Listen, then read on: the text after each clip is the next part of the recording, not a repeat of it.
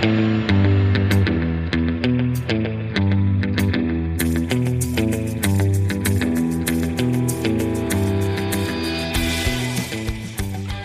und herzlich willkommen zu einem neuen Jahr, liebe Mordis. Ich bin wie immer Melli. Und ich bin Fuxi. Also hört ihr uns jetzt das allererste Mal im neuen Jahr. Alles ist frisch. Wir haben alle neue Vorsätze für dieses Jahr uns irgendwie vorgenommen. Unser neuer Vorsatz ist eigentlich ein alter. Wir machen weiter mit unserem Podcast. Wir hoffen, ihr hört uns fleißig weiter und ihr hattet Spaß an unserer kleinen Special-Folge, die wir vor ein paar Wochen rausgebracht haben zu Weihnachten. Aber jetzt geht es ganz frisch weiter mit unserem Alphabet und Fuxi ist das allererste Mal in diesem Jahr wieder dran. Genau, und es geht weiter mit dem Buchstaben E. Melly war ja mit D dran. Genau, und wie so oft, ich bin völlig ahnungslos. Wir hatten nämlich wirklich ein bisschen Pause jetzt die letzten Wochen. Wir haben uns das echt mal gegönnt. Pause von unserem regulären Job, ein bisschen Pause vom Podcast.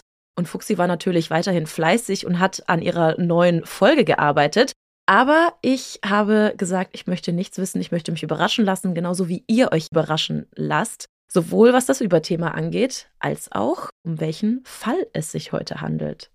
Ich habe dir einen kleinen Tipp gegeben. Ich habe dir doch eine Heldentat weitergeleitet und meinte, der passt zu meinem Fall. Und dann dachte ich, du würdest drauf kommen.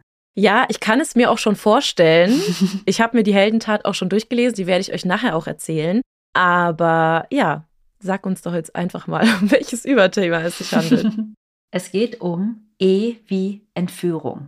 Okay, dann war ich doch richtig. Wollte mich jetzt nur nicht bloßstellen.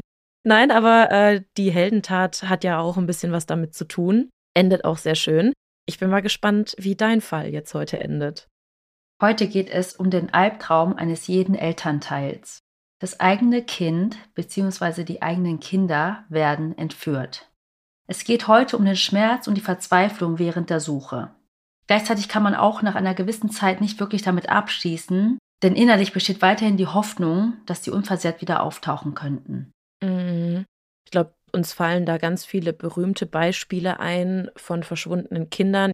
Ich weiß jetzt nicht, welchen Fall du gleich erzählst, aber es wird sich ja auch ganz oft Madeleine McCain gewünscht, weil das einfach bis heute unaufgeklärt ist. Also es gab ja neue Hinweise, neuen Tatverdächtigen, aber ich glaube, abschließend ist da immer noch nicht geklärt, ob die Person das wirklich war und vor allem, was mit Madeleine passiert ist. Und vor allem die Eltern waren ja in der Zeit super oft und super viel in den Medien und man hat ihnen einfach die Verzweiflung und die Angst angesehen, die die beiden haben und hatten, dass einfach das eigene Kind von jetzt auf gleich verschwunden war und man einfach nicht wusste, wohin und man keine Anhaltspunkte hatte.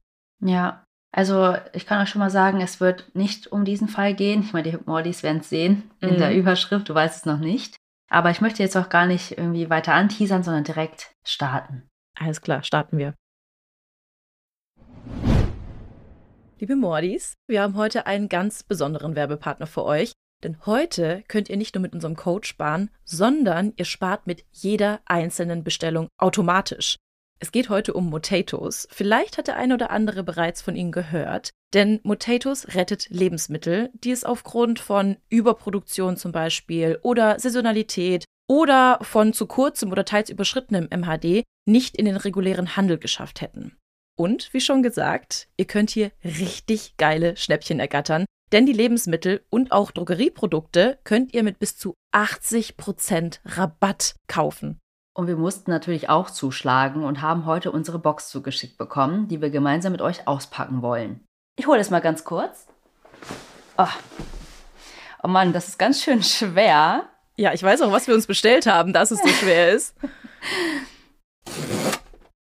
Wir haben uns hauptsächlich für Sachen entschieden, die wir ohnehin im Alltag gebrauchen können. Zum Beispiel hier, Melli, schau mal. Unser beider Lieblingsmilchersatz. Die Alpro Not Milk im Achterpack für gerade einmal 16,79 Euro mit 30% Rabatt.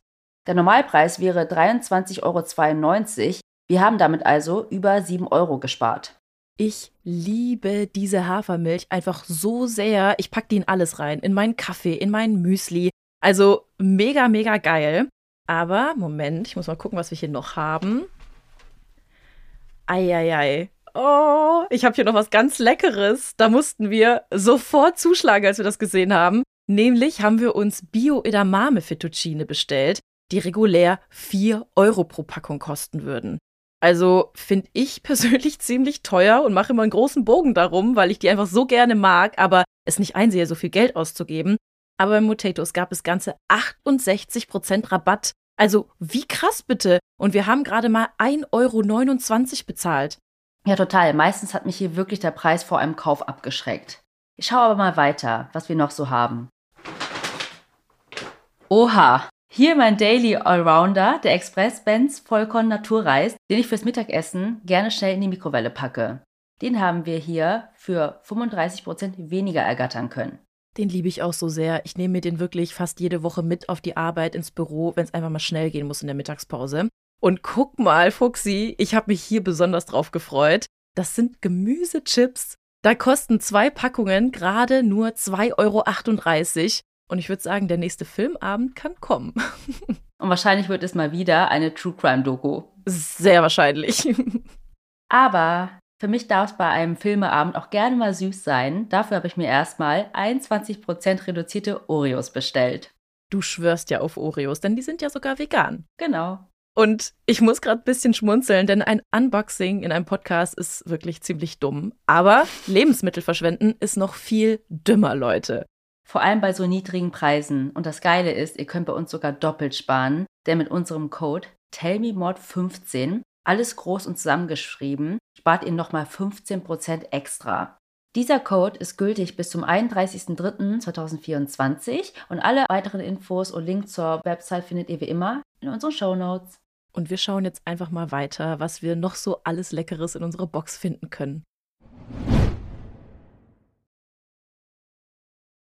Es ist der 28. August 2014, der Donnerstag vor dem Labor Day Wochenende.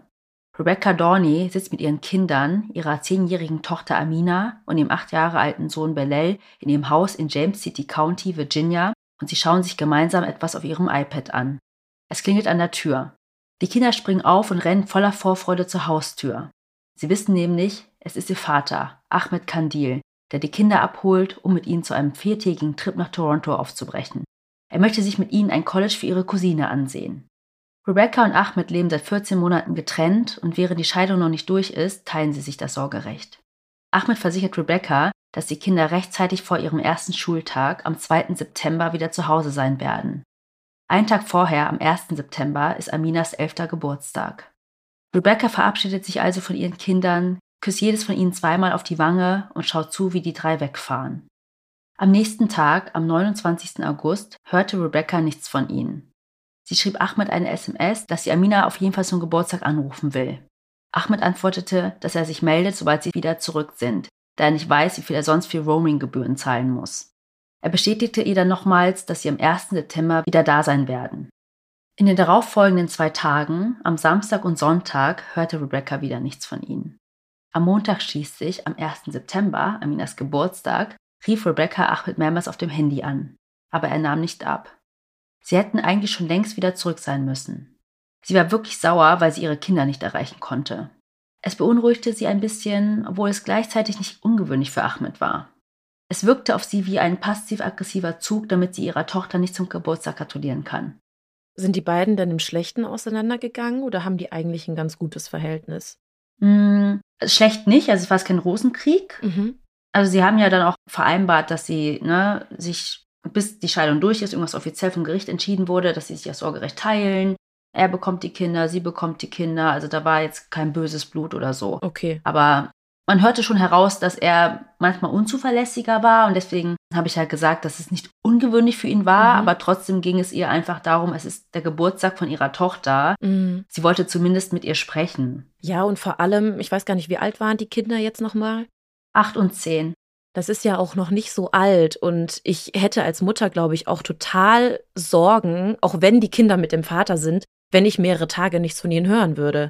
Das mhm. fände ich schon sehr beunruhigend. Also ich habe eine alte Arbeitskollegin, die lebt aktuell auch in Scheidung und die hat mir auch dann letztens erzählt, wie schlimm es einfach für sie ist, wenn die Kinder mit ihrem Vater sind und sie dann halt eine Woche fast nichts von ihnen hört. Also es ist für sie einfach, als würde ihr ein Stück vom Herzen fehlen. Ich glaube, als Mutter ist das nochmal was ganz anderes, aber ja, Vor allem, wenn es dann auch noch der Geburtstag der Tochter ist, da will man die ja unbedingt hören und ich wäre an ihrer Stelle auch sehr sauer, glaube ich.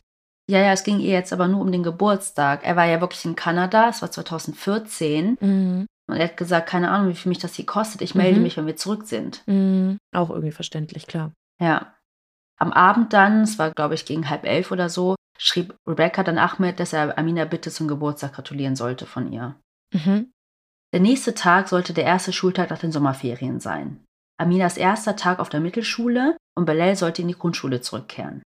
Am Morgen rief Rebecca in den beiden Schulen an und sie bekam die Auskunft, dass die beiden nicht in der Schule erschienen sind. Zu diesem Zeitpunkt war sie nun wirklich beunruhigt. Und sie war gleichzeitig unglaublich wütend auf Ahmed. Mhm. Das Problem war außerdem, dass sie sich gerade nicht so richtig damit, ich sag mal, auseinandersetzen konnte, weil sie in einer abgelegenen Klinik arbeitet und an diesem Tag die einzige Anästhesistin war und noch Patienten hatte, die sie versorgen musste. Mhm. Sie konnte also nicht einfach gehen. Sie kontaktierte die Polizei und rief jedes Krankenhaus in Toronto an, um herauszufinden, ob sie vielleicht in einen Unfall verwickelt waren. Mhm. Und wenn du halt nichts hörst, also nicht mal irgendwie, okay, die Kinder können gerade nicht, die sind am Spielen, aber dass sich wenigstens der Vater einmal kurz Mhm. meldet und sagt, alles ist in Ordnung, mach dir keine Gedanken. Und er wollte am Tag davor schon zurück Ja. sein. Schließlich rief sie dann bei Ahmeds Vater in Gizeh in Ägypten an. Der sagte, er wisse nicht, wo Ahmed ist und schien auch nicht sonderlich besorgt darüber zu sein, was Rebecca stutzig machte. Mhm. Und da sie immer noch auf der Arbeit im Krankenhaus war, rief sie ihre enge Freundin Daphne an. Sie kannte die Familie gut und sie bat sie darum, bei Ahmed zu Hause vorbeizufahren und dort nachzusehen. Und das tat sie dann auch ohne zu zögern. Vor dem Haus standen keine Autos. Sie ging zur Haustür und klingelte. Keiner öffnete. Sie konnte von außen sehen, dass die Fenster verrammelt waren. Sie ging dann zur Hinterseite des Hauses. Dort war ein Vorhang nicht ganz zugezogen und sie schaute durch die Glastür nach drin. Sie rief sofort Rebecca zurück. Ahmeds Wohnung war völlig leer. Alle Möbel waren weg. Es war nichts mehr da. Oh Gott. Als Rebecca das hörte, verlor sie jeglichen Halt. Es riss ihr den Boden unter den Füßen weg. Von der einen auf die andere Sekunde wurde ihre Welt auf den Kopf gestellt. Sie wusste nicht, was los war. Was sie für wahr hielt, war nicht mehr wahr. Aber kurz darauf musste ein Patient intubiert werden. Sie ging also sofort zurück in die Arbeit, aber sie konnte nicht aufhören zu weinen. Der Chirurg und das gesamte Team schauten sie an und fragten sie, ob alles okay sei. Aber das war es absolut nicht. Sie sagte, ich weiß nicht, wo meine Kinder sind. Oh, wie schrecklich. Wie schrecklich. Ich könnte gerade losheulen. Ich meine, ich habe keine Kinder, aber sich das auch nur annähernd vorzustellen, wie das für sie sein muss in dem Moment, dass du einfach keine Ahnung hast, wo dein Kind ist. Also jetzt mal im ganz Kleinen, wenn ich nicht wüsste, wo mein Hund ist und weiß ich nicht, mein Mann ist verschwunden, der Hund ist weg, dann, dann würde ich durchdrehen. Ich würde durchdrehen. Ja, und wir kennen das ja alle aus anderen Situationen vielleicht. Es hat sich ja schon so angebahnt. Das Mhm. war ja nicht plötzlich, sondern Mhm. sie hat nichts gehört und dann der Anruf in der Schule, die Anrufe in den verschiedenen Krankenhäusern.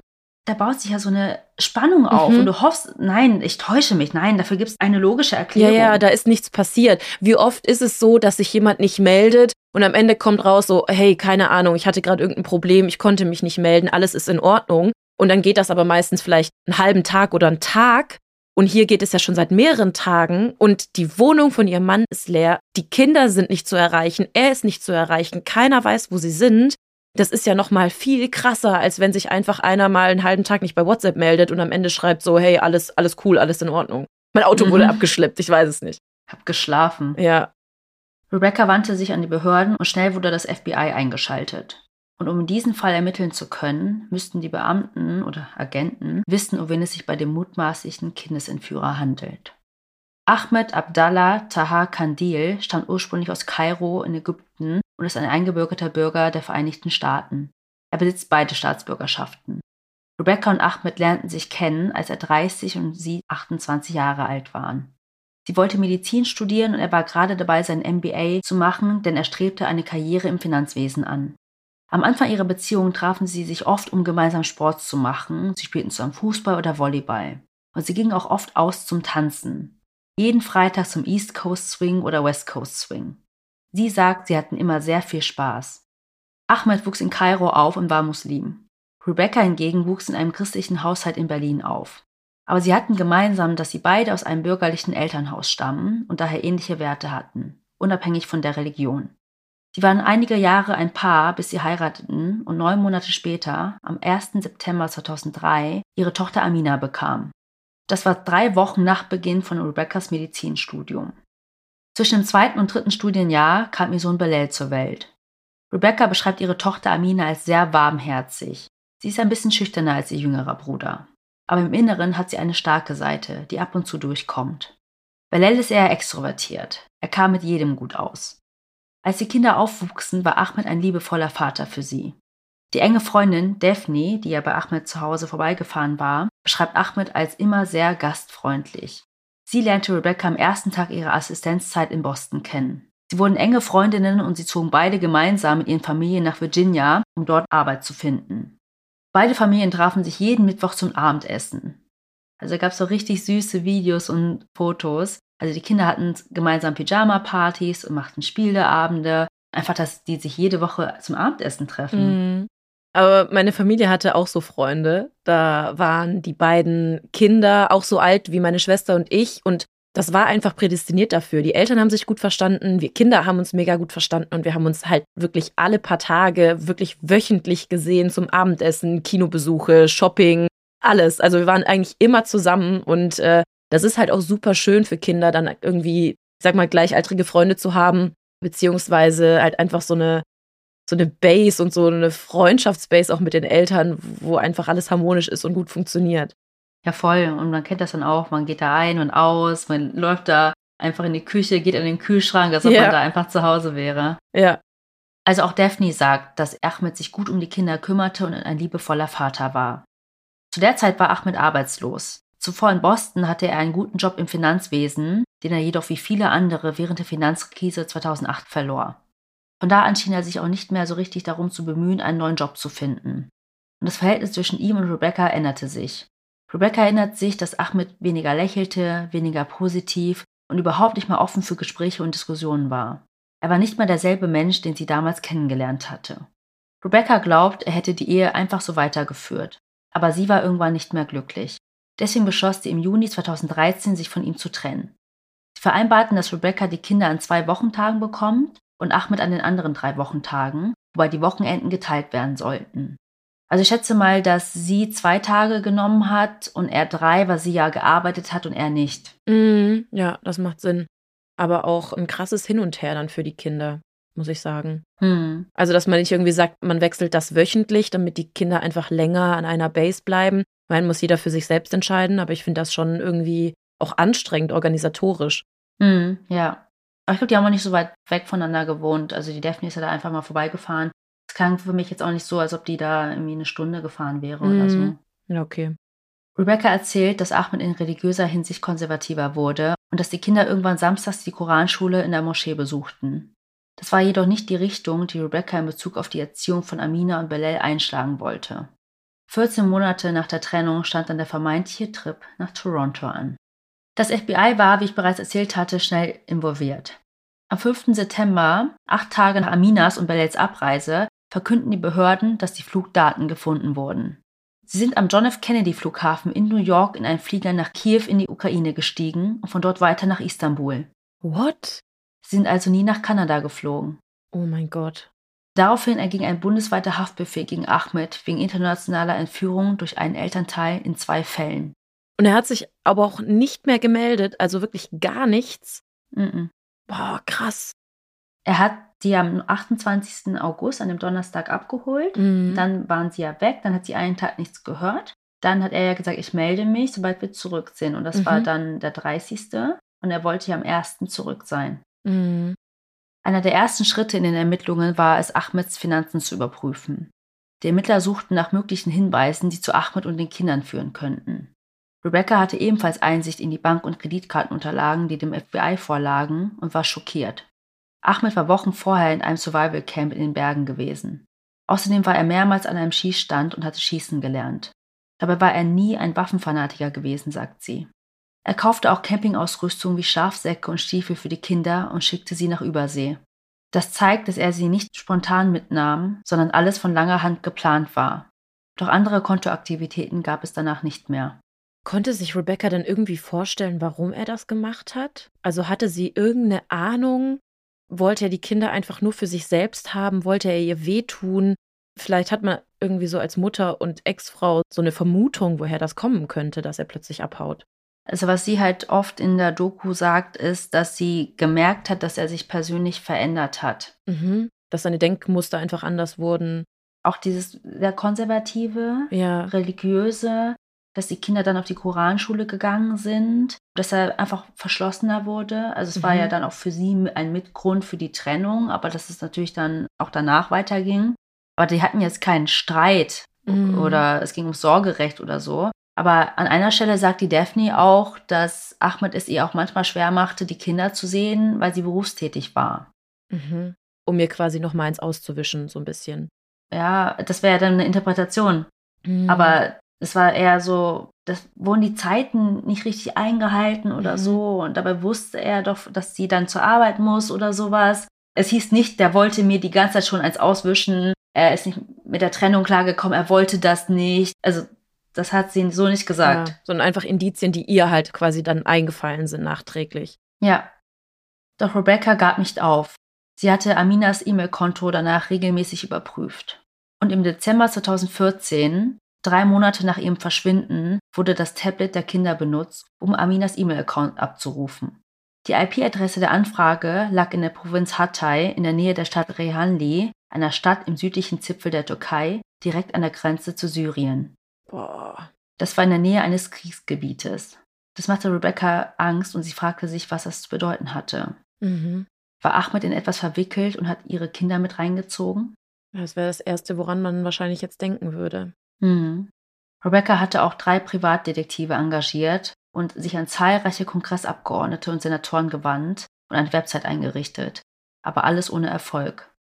Im September 2015, etwa ein Jahr nach der Entführung, erhielt Rebecca eine E-Mail von einer E-Mail-Adresse, dessen Wiederherstellungs-E-Mail eine von Ahmeds bekannten E-Mail-Adressen war. Mhm. Im Betreff steht, den Kindern geht's gut. Du musst dir einfach mal vorstellen, die Kinder sind jetzt ein Jahr weg schon. Ein langes Jahr.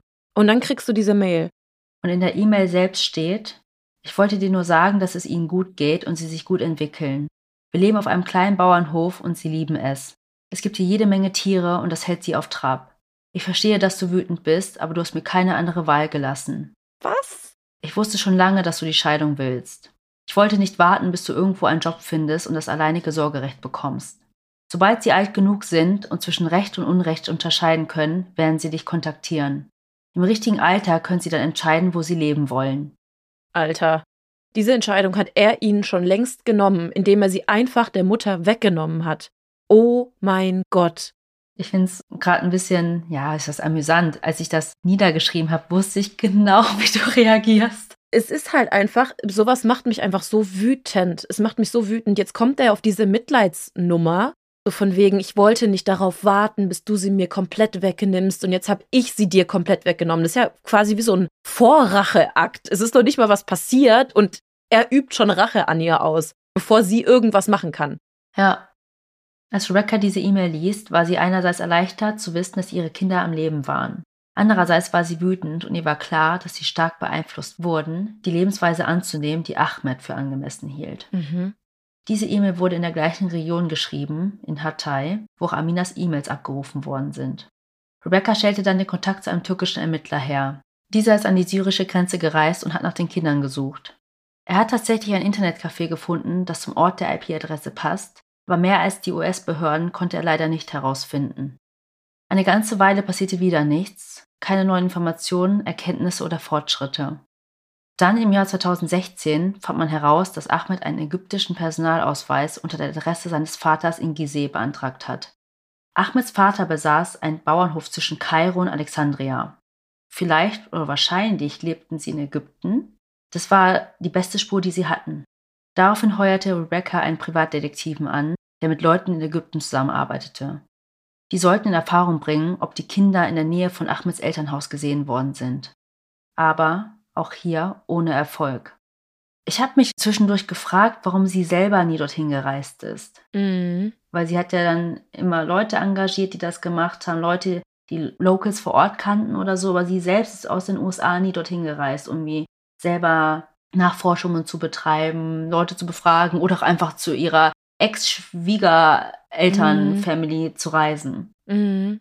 Ja, da könnte man jetzt, glaube ich, viel rein interpretieren. Also ist schon eine berechtigte Frage. Andererseits kann es auch sein, dass sie den Leuten da mehr zugetraut hat als sich selbst, weil die vielleicht einfach die Landsprache kennen, die Kultur kennen, die Bürokratie dort kennen und wissen, an wen sie sich wenden können, weil jetzt ganz offen gesprochen, wenn das auch nur in irgendeiner abgewandelten Form mir passieren würde, ich hätte keine Ahnung, wo gehst du nach Ägypten hin? Also klar könntest du zu deinen Ex-Schwiegereltern gehen und da mal schon mal anfangen. Ich glaube, das wäre so der erste Schritt, aber alles andere, alles drumherum, da irgendwie Sachen herausfinden, mit Mobilfunkanbietern vielleicht sprechen, mit keine Ahnung. Das ist ja alles, das musst du in der Landessprache machen und dafür brauchst du einfach auch Connections und das Wissen, an wen du dich wenden kannst. Mhm. Aber sie hätte es natürlich auch irgendwie zusammen in Zusammenarbeit mit irgendeinem Privatdetektiv machen können.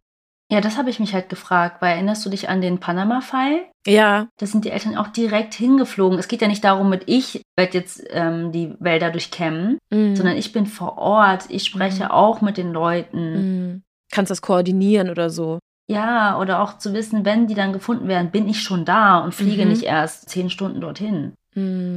Aber sie sagt dann in der Doku, dass sie natürlich darüber nachgedacht hat, aber ihr wirklich von so vielen Seiten eindringlich davon abgeraten wurde. Und warum? Im Ausland ist sie ungeschützt und man hätte ihr auch alles Mögliche vorwerfen können oder sie für alles Mögliche anklagen können. Dass mhm. sie es versucht, ihm die Kinder wegzunehmen mhm. oder sowas. Ja. Und dieser Fall war auch umso schwieriger, weil sich Ahmed wahrscheinlich im Ausland aufhielt. Er war jetzt nicht ja. irgendwie in den USA auf der Flucht. Ja. Und gerade in Ägypten gilt die Entführung durch die eigenen Eltern nicht als Verbrechen. Mm, ja, okay. Dann wäre sie da gestanden und hätte vielleicht gewusst, wo die Kinder sind, aber sie hätte sie wahrscheinlich nicht mitnehmen dürfen. Genau, sie hatte gar keinen rechtlichen Anspruch, ihre Kinder irgendwie von ihm zurückzuverlangen oder so. Krass. Und ich schätze mal, nach diesem Anruf bei seinem Vater hat sie auch gemerkt, wenn der was weiß, dann stecken die unter einer Decke. Da braucht sie halt auch nicht, um was zu versuchen. Mhm. Also bis heute weiß man nicht, wo die Kinder sind. Es gab ja, wie ich gesagt habe, diese Vermutung, vielleicht ist es mit dem Bauernhof gar nicht ausgedacht, mhm. weil der Vater von Ahmed ja auch einen Bauernhof besitzt in Ägypten. Also vielleicht sind sie auch in Ägypten. Mhm. Auch wenn diese E-Mails dann irgendwie aus der Türkei. Aus der Türkei kam, genau, aus, aus dieser Gegend. Aber es ist auch möglich, dass sie sich in einem Nachbarland aufhalten. Es muss gar nicht Ägypten sein. Mhm. Also man hat einige Anhaltspunkte, aber man kann nicht genau sagen, in diesem einen Land. Dann ist natürlich auch die Frage, ich meine, du hast es gesagt, die Kinder waren noch nicht im jugendlichen Alter, aber auch alt genug, um zu verstehen, wir haben eine Mutter, die uns liebt, die wir lieben. Wo ist sie? Mhm. Warum ist sie nicht mehr da? Und ja, man vermutet, dass er ihnen wahrscheinlich erzählt hat, dass die Mutter tot ist. Eine andere Erklärung gibt es ja dafür nicht. Ja. Oder sie möchte nichts mehr mit euch zu tun haben. Die Freundin Daphne zum Beispiel sagt, das ist unrealistisch, weil die ein mega inniges Verhältnis hatten. Mhm. Und dann äh, ist natürlich auch die Frage, die wissen ja auch, dass sie in den USA aufgewachsen sind und Englisch sprechen und in welcher Stadt sie leben, auf welcher Schule sie waren es muss ja auch so sein, dass Ahmed ihnen den Zugang zum Internet irgendwie einschränkt. Mhm. Ansonsten könnten die einfach mal nachschauen oder noch einfacher Social Media. Ja, aber wenn die sich tatsächlich in einem Land befinden, wo das nicht so möglich ist, dann halte ich das für gar nicht so unwahrscheinlich, dass die Kinder das auch gar nicht versuchen. Was ich vorhin irgendwie auch krass fand, als du meintest, die Amina hätte einen E-Mail-Account mit zehn Jahren. Das fand ich irgendwie krass, dass sie das in dem Alter schon hat das heißt, dass sie ja schon irgendwie Ahnung hat, wie man das Internet benutzt, wie man E-Mails benutzt und dass sie vielleicht auch selbst irgendwie Zugang dazu bekommen könnte, wenn sie ihn denn hätte. So, mhm. und ich schon vermuten würde, dass sie sich bei ihrer Mutter meldet, wenn sie die Möglichkeit hat. Deswegen kann's, kann ich mir schon vorstellen, dass er das wirklich irgendwie einschränkt und sie gar nicht lässt, obwohl er ja in der E-Mail gesagt hat, ja, wenn sie dann alt genug sind, dann können sie selber entscheiden und so weiter ich glaube, dass er ihnen gar nicht die Chance lässt, sich selbst zu entscheiden. Also haben wir ja mitbekommen, wenn er die Kinder einfach so mitgenommen hat, dann hat er ihnen ja einfach die Chance genommen, sich für einen Elternteil zu entscheiden oder eben nicht für einen Elternteil zu entscheiden, sondern einfach mit beiden Elternteilen zu leben und einfach das mit diesem geteilten Sorgerecht, so wie es geplant war, ja, so ein Leben führen zu können.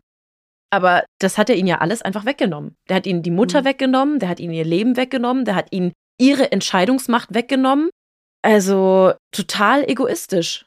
Also ich glaube nicht, dass sie versucht haben, ihre Mutter zu kontaktieren und er sie nicht gelassen hat. Glaubst du? Wenn er wirklich dir eine Geschichte erzählt hat, jemand, dem du auch vertraust, deinem Vater, den du auch liebst, mhm. eine schreckliche Geschichte erzählt, wie deine Mutter zu Tode gekommen ist, würdest du dann versuchen, deine Mutter anzurufen? Ja, wahrscheinlich in dem Alter nicht. Ich weiß es nicht jetzt mit meinem Denken jetzt würde ich wahrscheinlich trotzdem einfach aus Verzweiflung trotzdem anrufen, eine Mail schreiben, einfach auch irgendwie das als Bewältigungsstrategie nutzen, meiner Mutter dann nach wie vor Briefe zu schreiben oder E-Mails zu schreiben, einfach um selber mit dem Verlust, sage ich mal, klarzukommen. Ja, aber wohin denn? An die E-Mail-Adresse? Also mit zehn ist man in der fünften Klasse. Sie hatte einen E-Mail-Account, ja. obviously. Aber es war ja kein fremder Kidnapper. Ja.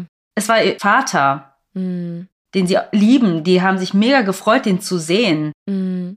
Aber trotzdem muss doch da bei dir auch irgendwann mal so dieser Punkt kommen, wo du dir auch als Kind denkst. Da kommen irgendwann die Zweifel. Ja, ja. Aber dass sie dann die Wochen danach, Tage danach irgendwas versucht hätten. Nee, aber keine Ahnung, vielleicht dann, weiß ich nicht, ein Jahr später, die hatten ja auch Großeltern mütterlicherseits, sich vielleicht mal bei denen zu melden und mal deren Geschichte zu hören. Vielleicht kommt das auch noch nicht jetzt, wobei die Kinder ja jetzt schon längst erwachsen sein müssten und auch in dem Alter, wo sie sich dann wieder bei der Mutter melden könnten oder bei den Großeltern oder bei Freunden oder sonst irgendwem. Aber ich glaube, der Zweifel und der Gedanke, der wäre bei mir schon gewesen, weil die haben sich mhm. ganz normal bei der Mutter verabschiedet. Alles war normal. Die wussten, die müssen wieder zur Schule gehen. Der Kleine hat sich auf die Grundschule gefreut, die Große auf die weiterführende Schule oder auf die fünfte Klasse. Und das sind ja einfach auch Meilensteine für die Kinder, wo ich glaube, dass die mit zehn Jahren schon das Wissen gehabt haben könnten, um zu ahnen, hier läuft irgendwas nicht richtig. Das mhm. kann nicht stimmen. Irgendwas, wir brauchen Beweise. Also ich weiß es nicht. Ich glaube, wir denken also aus der Sicht einer fast 30-jährigen Person. Aber ich muss jetzt, ich muss jetzt zum Beispiel daran denken, meine Eltern haben, als ich ungefähr zehn oder elf war, für sich entschieden, sie wollen nach Australien auswandern. Und das war für mich als Zehnjährige so ein großes Ding, ich habe selber angefangen zu recherchieren und gesagt, so nein, ich möchte das nicht, ich möchte hier bleiben. Ich habe denen wirklich dann so Daten und Fakten hingelegt und habe gesagt, nein, unser Leben wird nicht besser, nur weil wir auswandern. Und hatte da schon so den Willen und hatte für mich entschlossen, ich möchte nicht weg. Hm. Und jetzt kann ich halt nur von dieser Geschichte ummünzen jetzt auf die beiden Kinder, dass die auch schon in einem Alter sind, wo die selber Entscheidungen treffen. Und nur weil der Vater sagt, das ist jetzt besser für euch und der Mutter ist was passiert und wir wandern jetzt aus in ein Land, wo sie weder die Sprache kennen, noch die Kultur kennen. Die kennen keinen Menschen da. Die Mutter ist denen plötzlich einfach weggenommen worden. Deren Schule wurde denen einfach weggenommen. Also ich mit zehn Jahren wäre richtig am Randalieren gewesen mhm. und hätte ihm gesagt, so egal, ob du jetzt mein Vater oder sonst wer bist, ich möchte wieder nach Hause. Ich möchte wieder dahin, wo ich hingehöre. Ja, ich denke schon, dass es diese Zweifel auf jeden Fall gab. Ich glaube, es kommt voll auf die Geschichte an, die er erzählt hat. Wenn es wirklich heißt, wir müssen fliehen, es ist besser mhm. für uns, wir können nicht zurück, kann sein, dass es da einen Widerstand gab und Tränen. Mhm. Also das sind ja alle Spekulationen. Ja, ja, klar. Nicht nur von uns gerade, sondern auch von den Ermittlern und von Rebecca, was da passiert sein muss. Man weiß ja auch bis heute nicht, ob sie noch leben oder was er da in der Nähe dieses Kriegsgebietes gemacht hat. Mhm. Was ich glaube, ist, dass die Kinder ihm dann vertraut haben. Vielleicht kam dann irgendwann mehr Zweifel, aber dass er den auf jeden Fall den Zugang zu den sozialen Medien und dem Internet eingeschränkt hat. Nicht nur, weil es in den Ländern vielleicht eh schwieriger ist, sondern stell dir vor, die stoßen dann auf diese Netflix-Serie. Ja, ja. Oder ein Interview auf YouTube oder sowas. Weil sie werden auch wissen, wie sie heißen. Ja, klar. Auch wenn er eine Namensänderung beantragt hat oder so. Die werden wissen, wie sie vorher geheißen haben. Ja. Und wo sie gewohnt haben. Ich finde es einfach auch heftig, weil die Ältere ja jetzt einfach schon wie alt 21 sein müsste. Die müsste äh, jetzt 19 sein. 19. Das ist halt schon so ein Alter, wo du dir auch mal ja so ein paar Gedanken machst. Was ist damals eigentlich passiert?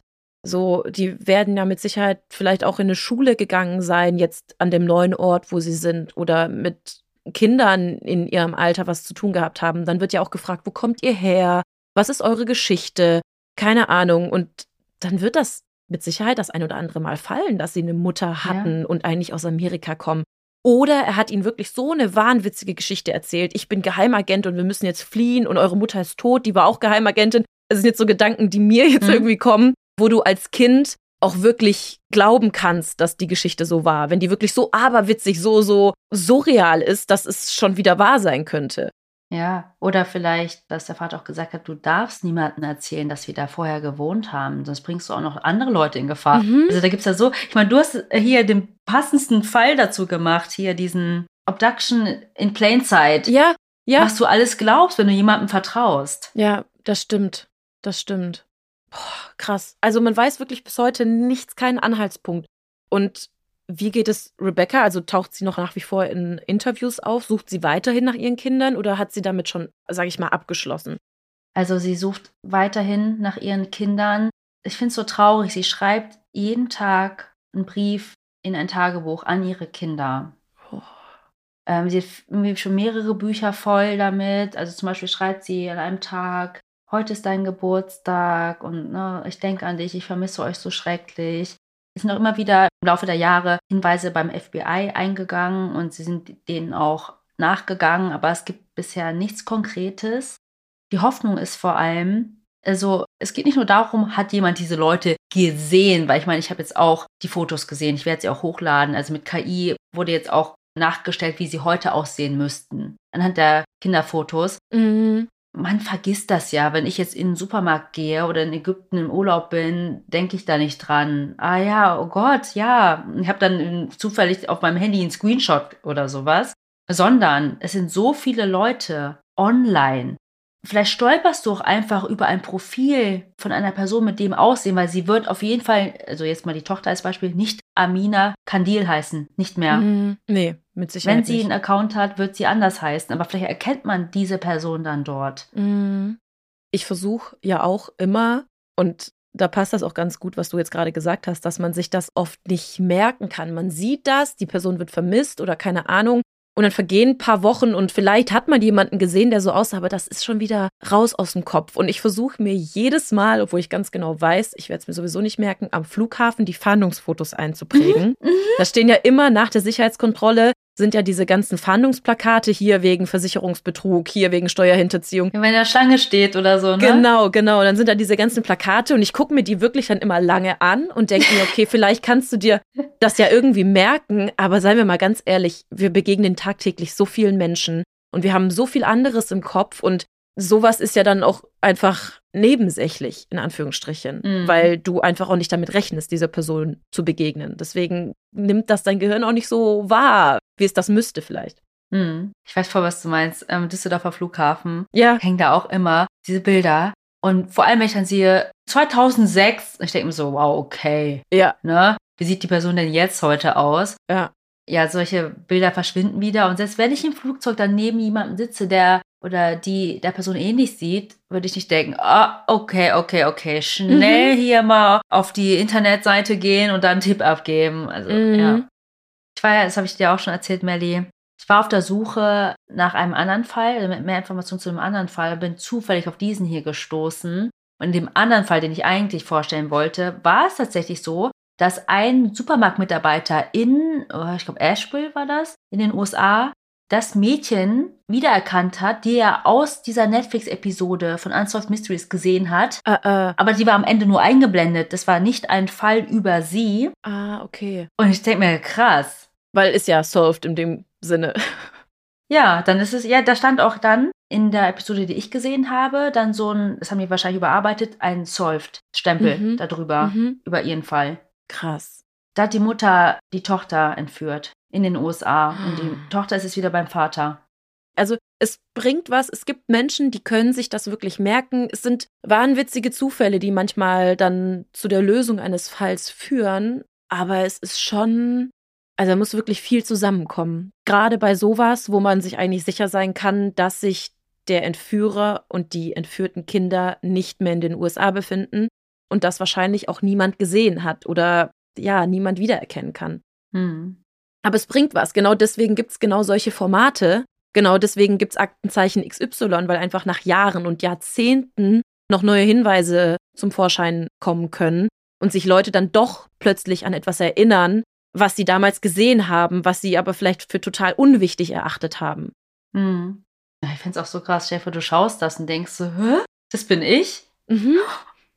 Also das oder dass du mit einer Person in der Schule warst oder so. Und ich finde es, wie gesagt, einfach krass. Also wir haben das ja schon oft jetzt gesagt, wir haben keine eigenen Kinder, aber ich kann mir nicht vorstellen, wie sich das anfühlen muss. Ich habe ja eingangs auch gesagt, du kannst nicht abschließen, weil du immer noch hoffst. Mhm.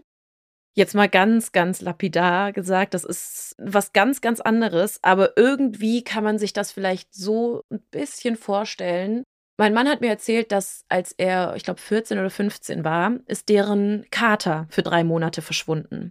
Er war einfach weg, von heute auf morgen weg. Und der war wirklich so ein Haus-Kuschelkater, der ist zwar draußen noch rumgestreunert, aber den hätte nichts weg von seiner Familie gebracht, weil der wirklich so close war. Aber dann war er plötzlich verschwunden und die haben überall nach ihm gesucht, in der ganzen Nachbarschaft alles abgesucht, die Nebenorte abgesucht, weil man ja nicht weiß, wie, wie weit ist der vielleicht rumgestreunert. Und nach drei Monaten kam dann ein Anruf von einer Familie hier aus dem Ort, die gesagt haben, dass sie den Kater haben, aber nicht seit wann sie ihn hätten. Hm? Am Ende kam raus, dass die Familie sich den Kater quasi einfach zu eigen gemacht hat, obwohl überall in der ganzen Nachbarschaft, im ganzen Ort, hingen quasi vermissten Plakate, so weißt du, wie man, wie man sie halt mhm. kennt, hier Kater vermisst. Überall. Also es kann eigentlich nicht gewesen sein, dass man das nicht gesehen hat. Und die haben ihn dann einfach behalten, wahrscheinlich, weil sie ihn einfach so süß fanden. Und haben am Ende nur angerufen, weil der Mann eine Katzenhaarallergie entwickelt hat. Und die Familie, also mein Mann und seine Familie, die haben natürlich die ganze Zeit gehofft, die haben einfach immer weitergesucht und haben immer wieder gedacht, okay, doch, wir finden ihn und der kann nicht einfach verschwunden sein, jemand muss was gesehen haben. Und plötzlich drei Monate später, und für ein Katzenleben ist das schon ganz schön lang, würde ich mal sagen, weil es hätte ja viel passieren können in den drei Monaten, kommt plötzlich dieser Anruf womit du einfach nicht gerechnet hast und plötzlich hast du Gewissheit, was mit deinem Tier ist. Und sowas kann ja auch einfach mit vermissten Fällen auch mit Menschen der Fall sein. Also ich wollte das jetzt so ein bisschen ummünzen, so diese Unsicherheit, die man dann über die ganze Zeit irgendwie hat und dann einfach hofft, dass man die Person doch finden könnte. Ja, wie gesagt, ich finde, durch so eine Doku ist das alles nochmal viel emotionaler. Also ich glaube, in dem Podcast, wenn man von dem Fall hört, auch schon, aber dann auch die bewegten Bilder dazu und zu sehen, wie die Mutter leidet. Also für mich ist das in der Recherche tatsächlich auch schlimm mit anzusehen. Mm. Wenn ihr euch das aber trotzdem anschauen möchtet, die Doku oder die Serie, die ich meine, ist eine Netflix-Serie mit dem Titel Unsolved Mysteries. Das ist Staffel 3, die letzte Episode. Und ich glaube, im ersten oder zweiten Alphabet habe ich auch den Fall aus Oslo erzählt. In dem Hotel, ja. Das haben die da auch behandelt. Ich glaube, das war in der ersten Staffel. Also ich denke, True Crime Junkies werden mit Sicherheit diese Serie kennen und das mit Sicherheit schon mal gesehen haben. Vielleicht findet ihr ja da noch einen anderen Fall, den ihr gerne nochmal von uns hören möchtet. Dann schreibt uns das wie immer sehr, sehr gerne auf unserem Instagram-Kanal, entweder als Direct Message oder als Kommentar unter unsere Posts. Oder schreibt uns ganz einfach eine E-Mail an tellmemorepodcast.gmail.com. Ihr dürft uns sehr gerne auch bewerten, wo ihr uns bewerten könnt, wo ihr uns hört, sei Spotify, Amazon Music oder ja, wo auch immer ihr gerne unseren Podcast hört. Und ihr dürft uns auch wie immer ein kleines Dankeschön oder ein kleines Trinkgeld dalassen. Das Ganze könnt ihr bei Kofi machen. Den Link dazu findet ihr wie immer in unseren Show Notes sowie auch die ganzen Rabattcodes und Landingpages zu unseren Werbepartnern.